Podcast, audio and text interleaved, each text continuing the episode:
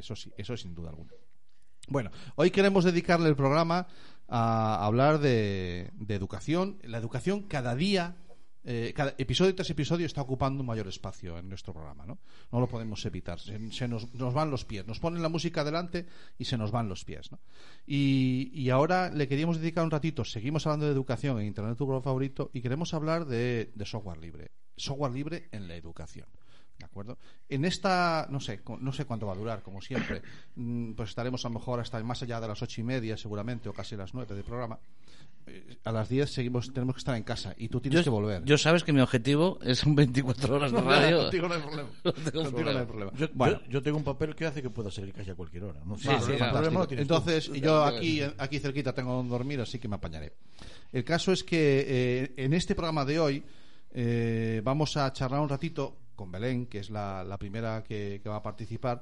Charlaremos después un ratito con un profe. Bueno, eso lo tenemos grabado, pero lo pondremos para que veáis, si los que sigáis conectados, y según vaya evolucionando la entrevista que hicimos esta mañana, eh, bueno, entrevista, la charla, iremos aportando también encima de ella. Paramos, lo comentamos, comentamos la jugada y todas estas cosas. Y después, con un profe, ¿con quién? Con Baltasar, con Baltorquien, que es un profe que lleva mucho tiempo en la comunidad valenciana experimentando y haciendo uso del software libre y que nos cuenta algunas cosas muy interesantes. Y después, al final del programa, hablaremos con Pep Diz, que es miembro de la, de la, de la Free Software Foundation Europe, eh, para que desde esa asociación nos den algún aporte y alguna información de, oye, eh, programa mira, redondito, completito, un yo programa creo que bien. está, está bastante bien. Muy Está bastante bien. bien para ser posiblemente el último, el penúltimo en mucho tiempo. Bueno, no sé por qué, no sé. Yo es que se Claro, tú yo, ahí. sigo, yo sigo diciendo que el 100 tiene que ser singular. Bueno, Y no, quiero- no, y no, quiero no, con Peña, no, y quiero con Peña. eso es gente. Y quiero Que haya gente, dijiste. Vale, singulares son todos. Claro. Entonces, después de este chorrón de, de chapa que he dicho sin ninguna nota, eh, vamos a, con, las, con las primeras preguntas. Eh, lo primero, Belén, ¿qué tal lo llevas, lo, lo pandémico, tía? Bueno, pues superado el COVID, porque fui de esas eh, cómicas que trabaja en ciberseguridad y se infecta con un virus biológico. Qué bueno. Perdón, quiero decir, jolín, que- cuánto me alegro que estés bien.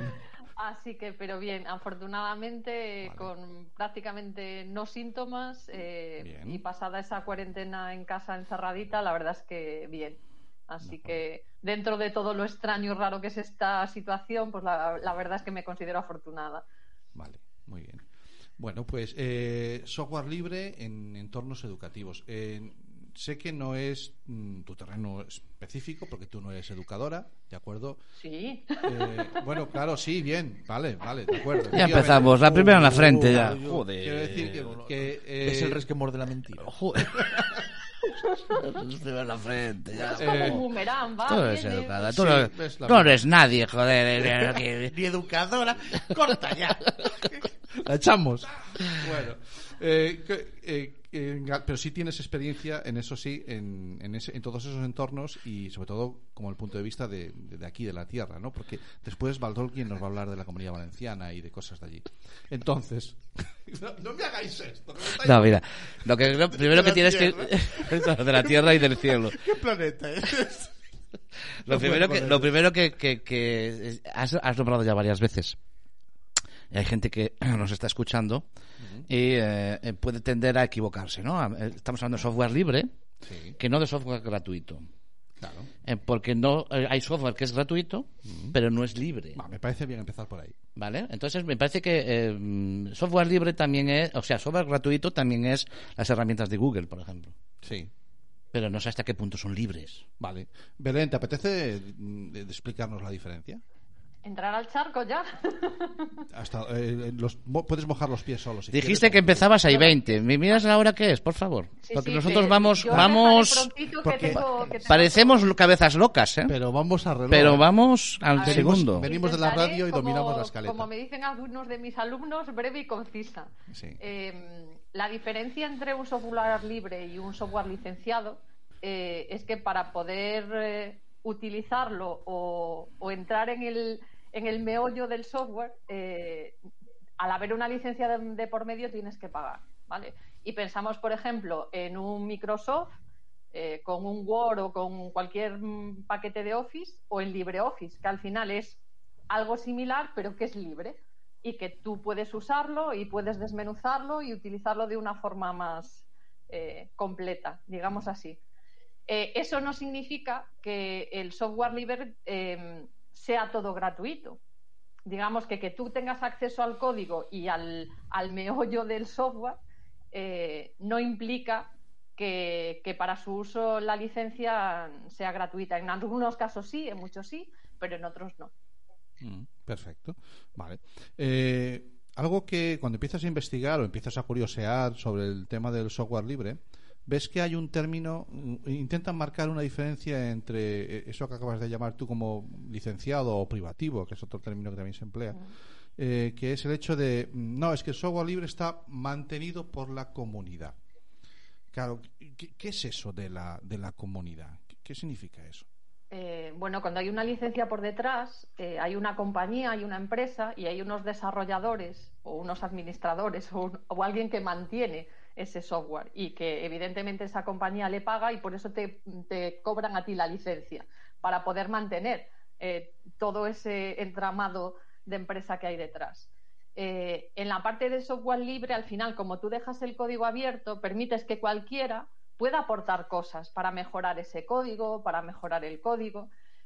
Por eso es libre, porque todo el mundo puede aportar. Cualquiera en la comunidad que sepa o que quiera puede, puede hacer cosillas. Eh, tiene sus ventajas y tiene sus inconvenientes.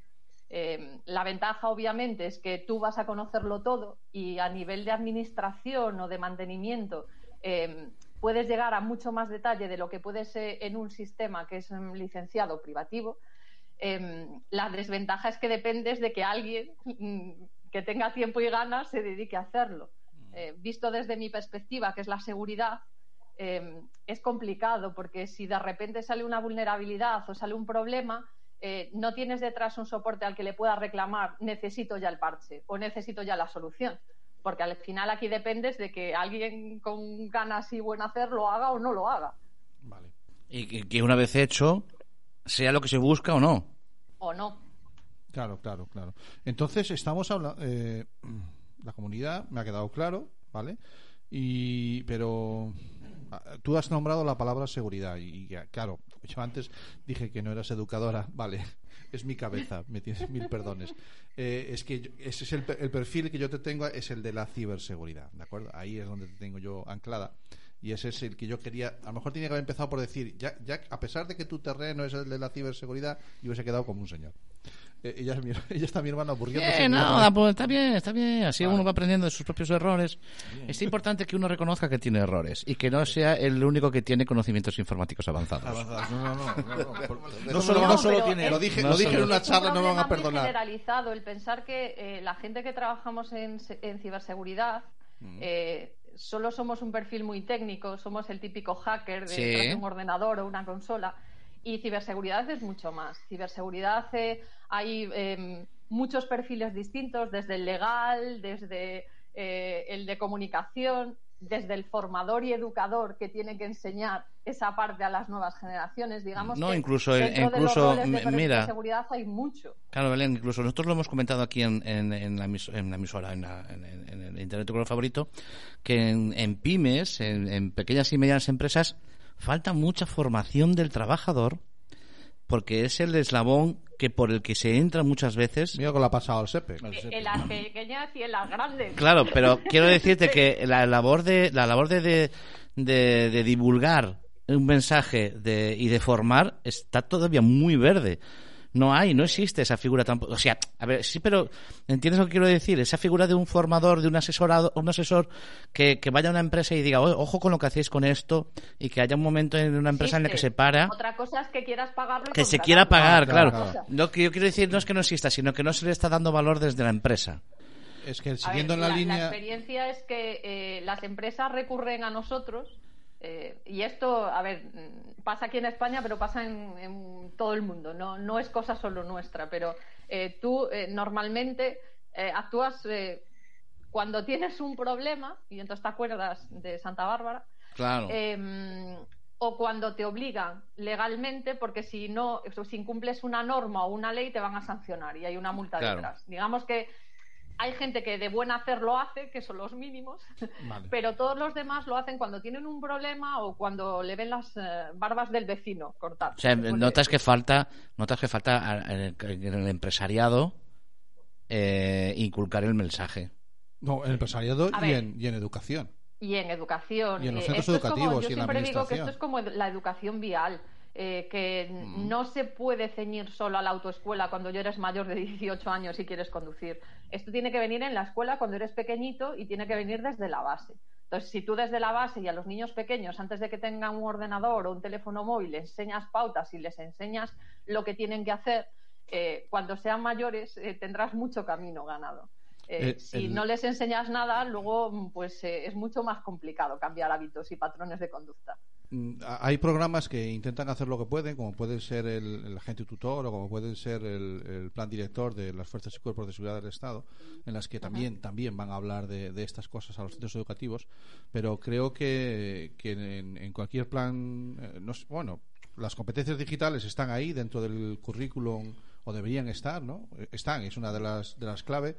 Eh, y si no que nos maticen nuestros profesores pero no, no sobre ciberseguridad en los coles no sé a-. Abel- Abelino ¿cómo lo, cómo lo ves tú mismo? Yo, mm, mal. Mal. Bueno, poco más que eh, decir quiero, ¿no? quiero pero di decir lo que, quieras eh, lo, lo que apuntaba Belén de que de- del conocimiento hacia, hacia las nuevas generaciones, de dif- difícilmente podemos educar cuando nosotros no sabemos. Ese es el problema, ¿no? Eh, hoy que estamos hablando, pues eso, de software libre, yo quisiera preguntarle a Belén eh, cuál es más seguro, el software libre o el licenciado. El Eh, que usa depende, licencias. Depende. Como buena gallega, mójate. como buena gallega depende. A ver, depende del tipo de software, depende del tipo de software y depende del instalador, administrador y mantenedor de ese software que haya detrás.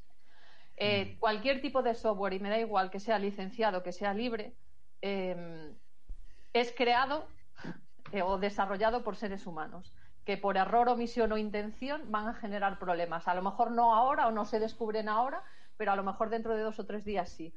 Entonces, eh, mm, evidentemente, por eso hay detrás un trabajo de mantenimiento y de sacar nuevas versiones y parcheos. Pero si tú instalas las cosas y no las mantienes o las instalas mal, no como te recomienda el desarrollador o el fabricante, al final eso es inseguro y me da igual que sea licenciado que sea libre. Eh, Y el, el hecho, el mero hecho de que el código sea abierto no da lugar a que se puedan infiltrar más, más hackers. Eh, no, a ver, al final es, es que es eso, depende eh, del nivel de control que tengas y de administración que tengas del software. Si tú lo tienes bien controlado, bien administrado, con los perfiles adecuados y con los roles adecuados para que la gente pueda acceder eh, solo para hacer determinadas cosas, que no te pueda modificar cosas, que no te pueda romper cosas, pues al final eh, es mucho más seguro. Y, y- y no me gusta decir la palabra seguro, porque seguridad al 100% nunca existe. Ese es nuestro primer principio en seguridad. De seguridad al 100% no la hay. Pero si tú controlas y administras y gestionas bien tu software, em, la probabilidad de tener un error es poca. Si tú lo instalas mal y no lo mantienes, la probabilidad de tener un problema es enorme. Vale. Y si no, que se lo pregunten al SEPE. O sea, que da, da un poquito igual eh, de- del, del software que estés hablando, que, pero es más importante eh, de cómo lo estés usando. Sí. ¿no? En- Entonces, eh, eh, eh, el software libre no, no es que aventaje en cuanto a ciberseguridad, sino es la persona que está o el grupo de personas que están usando ese software las que le van a dar esa seguridad. O sea, Más yo que usar que también administrar. y administrar. Y, Y, esta y es una guerra, esta es una guerra que de principio está perdida. Quiero decir, es mucho más fácil para un ciberdelincuente, como, tal como está el mundo, que eh, eh, es mucho más fácil quizás robar o, o- o obtener información o, o lo que tú quieras eh, vía ciber que vía mundo real. A ver, eh, esta tendencia cambió ya hace muchos años. Eh, bueno, Santi lo sabrá, pero ya hace unos cuantos años que el nivel de beneficio, por llamarle de alguna forma, ¿vale? Eh, de los delincuentes en el mundo ciber eh, ya sobrepasó con creces al nivel de, de- de delitos en el mundo real, por decirlo así. Sí. Porque al Claro. final ellos eh, asumen menos riesgos y tienen mucho más beneficio. Pensad, por ejemplo, en, en- en la- en las drogas, desde que, por ejemplo, tú plantas la coca, la recoges, la recolectas, la procesas, la tienes que repartir y, y luego vender, eh, los puntos que tienes de fallo son muchos y en cada punto si te pillan, eh, se te va el negocio al garete. Eh, en el mundo ciber estás detrás de un sitio que no se sabe dónde está, porque para ellos se lo han gestionado y buscado perfectamente, y, y ellos tiran, tiran la red y todo el que caiga es Claro. beneficio. ¿Qué, riesgo tiene riesgo. Tu, tu amigo este que te mandó el mensaje? Eh, ¿Qué si, peligro, qué eh, peligro tiene? si no existir.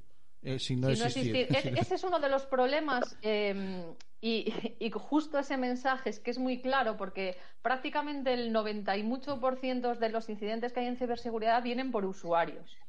Por usuarios que al final tú puedes tener el mejor software del mundo, los mejores sistemas del mundo, que al final el usuario es el que clica, es el que abre el correo, es el que se va a la página web y le da el botón.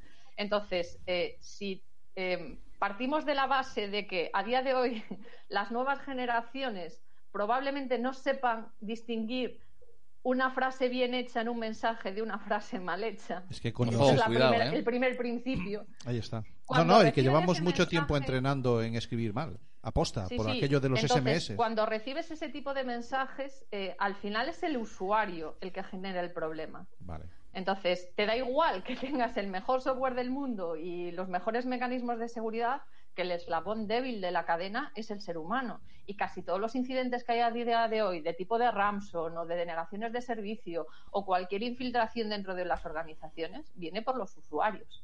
Vale. O sea que el mensaje sería, ¿os acordáis de la brujería cuando decían, si no, si no quieres ser, lee? Pues Si esto no es quieres ser como si no quieres estos, ser, claro, lee. y te- este el mensaje es, si no quieres ser víctima de un ciberdelincuente, Lee bien. lee. Lee bien. Porque al leer, Nos- nosotros adquirirás un lenguaje mayor que el que tienen ellos.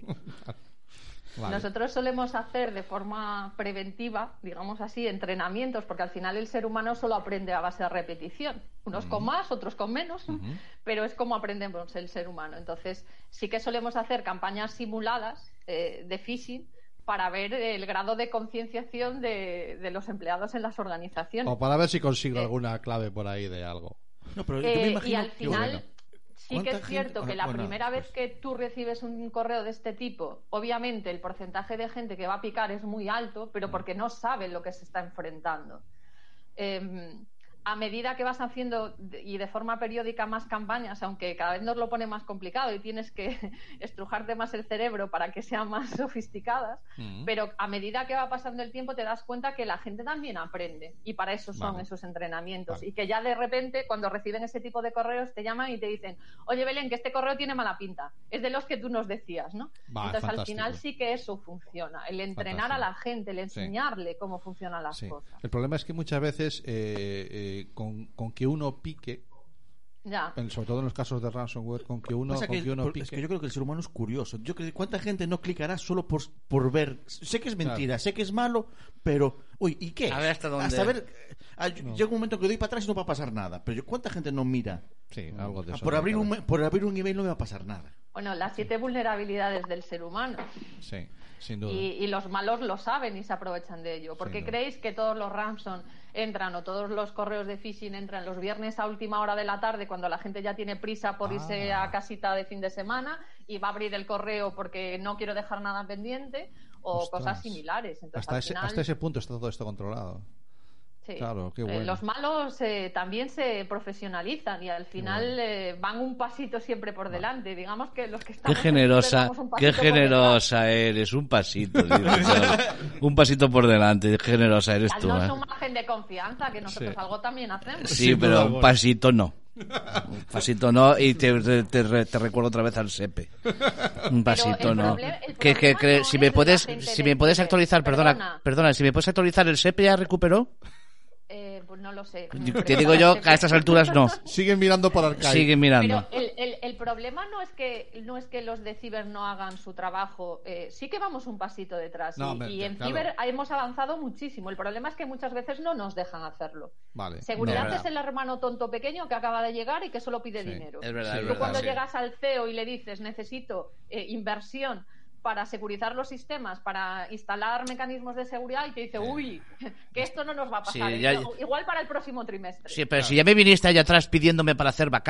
Y pendrives y cosas de esas.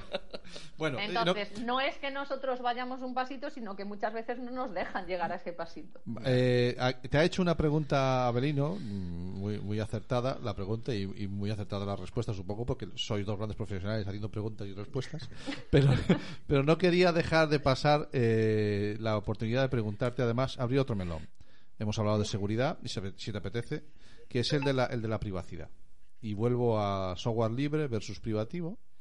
Y es, es cierto que en entornos de abiertos eh, la captación de datos eh, es menor, o eso es lo que nos intentan vender en algunos foros y en algún sitio. Quiero decir, claro, yo sé que en un centro educativo en el que tengo implementado eh, de Microsoft el 356, eh, lo he dicho bien, 365. Tres, sí. Mejor. Antes lo dijiste bien y ahora lo dijiste mejor. Lo dije, le quité nueve.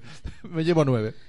Pues eh, claro, o sea, y encima es gratis y, aquí lo estamos viviendo en la Junta de Galicia, que, en Galicia no- nos, lo, nos lo venden y, pero, pero claro, y toda esa información que recopila Microsoft, dónde va, quién la gestiona, y qué control tengo sobre eso, dudas, dudas, dudas. Vale, venga, pues vamos a poner eh, todos aquí una, una- un clown que, que es libre y montamos un LibreOffice que también es libre. Eh, ¿Qué pasa? ¿Que esos no recopilan datos? Eh, el, el problema no es si recopilan o re- no recopilan, que evidentemente, a ver, todos cuando eh, firmamos un contrato, en este caso con Microsoft o con el que sea, eh, ya aceptas las condiciones y, y sabes lo que hay detrás. En el Ah, caso de... sabes, dice. Si te lo lees, si te lo lees, sabes sí, los riesgos, Vale, sabes los perfecto, riesgos que- perfecto, que, implica perfecto. y los asumes. Vale. Eh, es una de las condiciones de, de la seguridad. Sí, sí. En el caso del software libre, primero, eh, muchas veces desconoces lo que puede pasar y al igual que con todo, si al final no lo mantienes bien, no lo administras bien y todos tus datos los dejas ahí y alguien accede porque un usuario te permite el acceso o, no lo tienes administrado y lo tienes abierto, Perfecto. pues al final las brechas las vas a tener igual. Perfecto. Bien, eh, está claro que el, el- eje de todo, todo va a apuntar al mismo sitio y es, eh, es consentidiño. No, no, está apuntando todo al usuario. Consentidiño. O sea, claro. se, se apunta siempre y se gira todo alrededor del usuario, ¿no? Este No es- siempre. Pero- Evidentemente el usuario tiene eh, un- una parte importante eh, en todo en todo este mapa porque al final es el usuario final que lo va a utilizar. Vale. Pero para mí es mucho más importante la parte de administración eh, y, de, y de gestión. Al final eh, muchas de las eh, vulnerabilidades es porque tienes sistemas obsoletos, porque no los tienes parcheados, porque no los tienes bien instalados y tampoco le estoy echando la culpa a los administradores, porque ellos muchas veces no tienen recursos o no les facilitan las cosas para poder hacerlo. Entonces, al final es un cúmulo de actores y de circunstancias que tienes detrás. Eh, el, el administrador tiene que pelear por conseguir que le dejen hacer las cosas bien, el de seguridad estar vigilando para que esa administración sea la adecuada y, constante, y además vigilar que el usuario esté concienciado y formado y entrenado para generar las mínimas brechas de seguridad. Recuerdo un momento, perdona el paralelismo, que eh, me parece que se parecen como una sandía a una moto, pero eh, recuerdo cuando teníamos, usábamos Word y no se guardaban él solo, no se guardaba solo. Antes no se guardaba solo Word. Y se te apagaba el ordenador y dices, ah, ya, ya, ya, ¿desde cuándo lo guardé yo? Y entonces, claro, eso avanzó al punto de que el software se automatiza y se guarda solo. Eh, Nosotros seguimos siendo el mismo usuario, pero ese software mm, más actualizado eh, me permite recuperar una copia anterior mucho más real, mucho más cercana que cuando yo lo, lo guardaba yo por mí mismo, ¿no?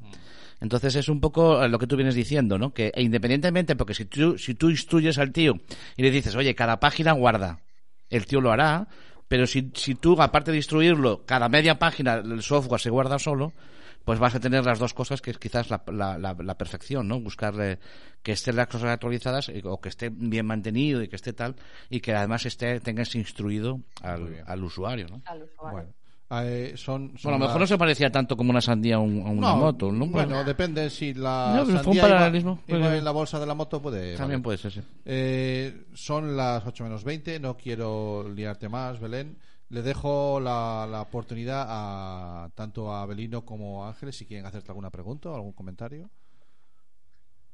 Yo más que pregunta, darte las gracias, mi admiración por todo lo que sabes y aun sabiendo mucho, bien comunicas.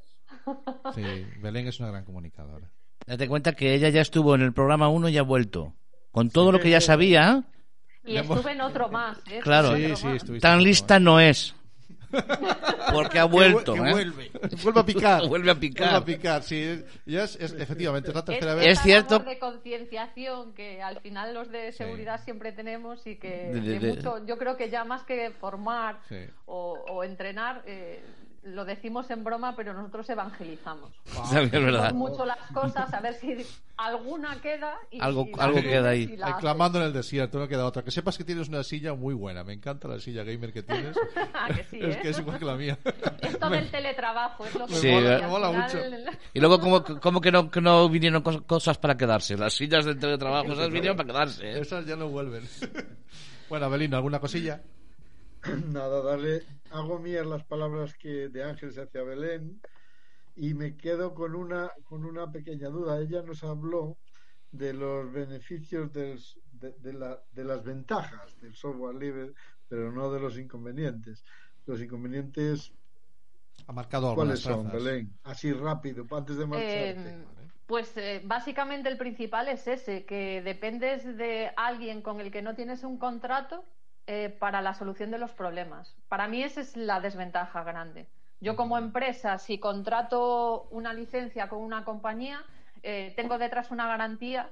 eh, es lo de transferencia de riesgo. O, o me lo solucionas o tú te llevas la culpa. Una de dos. Claro, judicialmente, un- sabes contra quién ir. una- sí, contra quién tienes que ir. En el caso No. de un software libre, que hay una comunidad, eh, tienes que confiar en el buen hacer de alguien que te solucione el problema y muchas veces no el que tú quieres. De la otra forma tienes un, un- un soporte detrás al que le puedes exigir y pedir determinadas cosas. Entonces, bueno, es un poco la diferencia de... Y, y esto al final es como todo, tienes que analizarlo y evaluarlo. Eh, yo siempre digo que no hay nada absoluto y al final depende de para qué lo vayas a usar y cuáles sean tus necesidades y los riesgos que quieras asumir.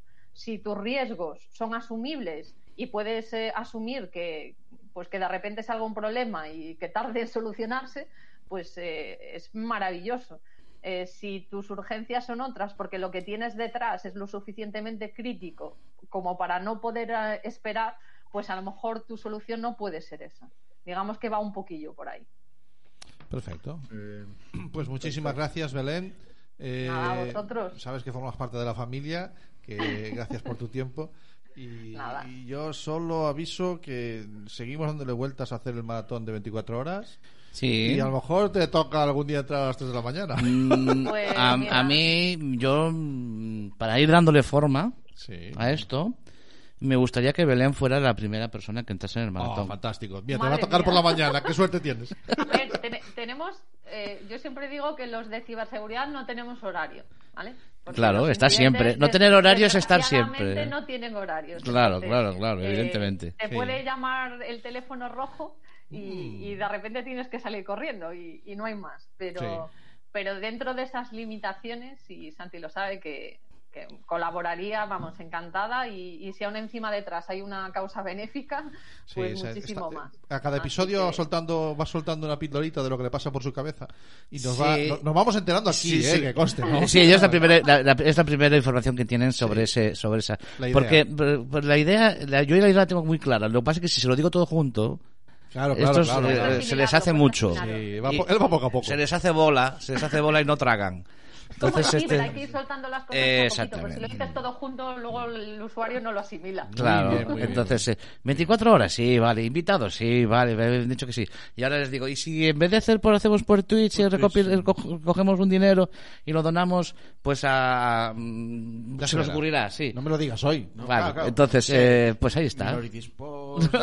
Rotos Online, yo que sé, algo así. No, no, Vale, pero vale. me parece, me parece, y además me parece que ahora viene el buen tiempo, los días grandes. Claro, largos. claro. Los días No, grandes. los- Más de pero- 24 pero- horas. Pero sigue siendo de 24. o Ah, sea, sí. O sea, aunque sea en verano, no son más de 24 horas. No. Vale. Bueno, pues lo dicho. Muchísimas gracias, Belén. Gracias a vosotros, Que ha seguid sido- seguros, que ha o sido lo más placer. seguros que podáis, claro, asumid los vale. menos riesgos que podáis. Ya sabes, ya sabes. En la ciberseguridad y también. Cuando, cuando las cosas ya se vean muy mal, acudid a un profesional, por Ahí favor. está. sí, sí, sí. No Eso. googleéis, no, No googleéis, No. consejo. Vale. Fantástico. nada, un placer. Como siempre, Vale. eh, el GC queda abierto. Te invito a que sigas con nosotros si quieres. Pero. Eh, no podré porque ahora sí que tengo otras cosas Vale. y me tengo que ir, Fantástico. pero un placer haber estado con vosotros. Un gusto. Ha sido un pues, gusto.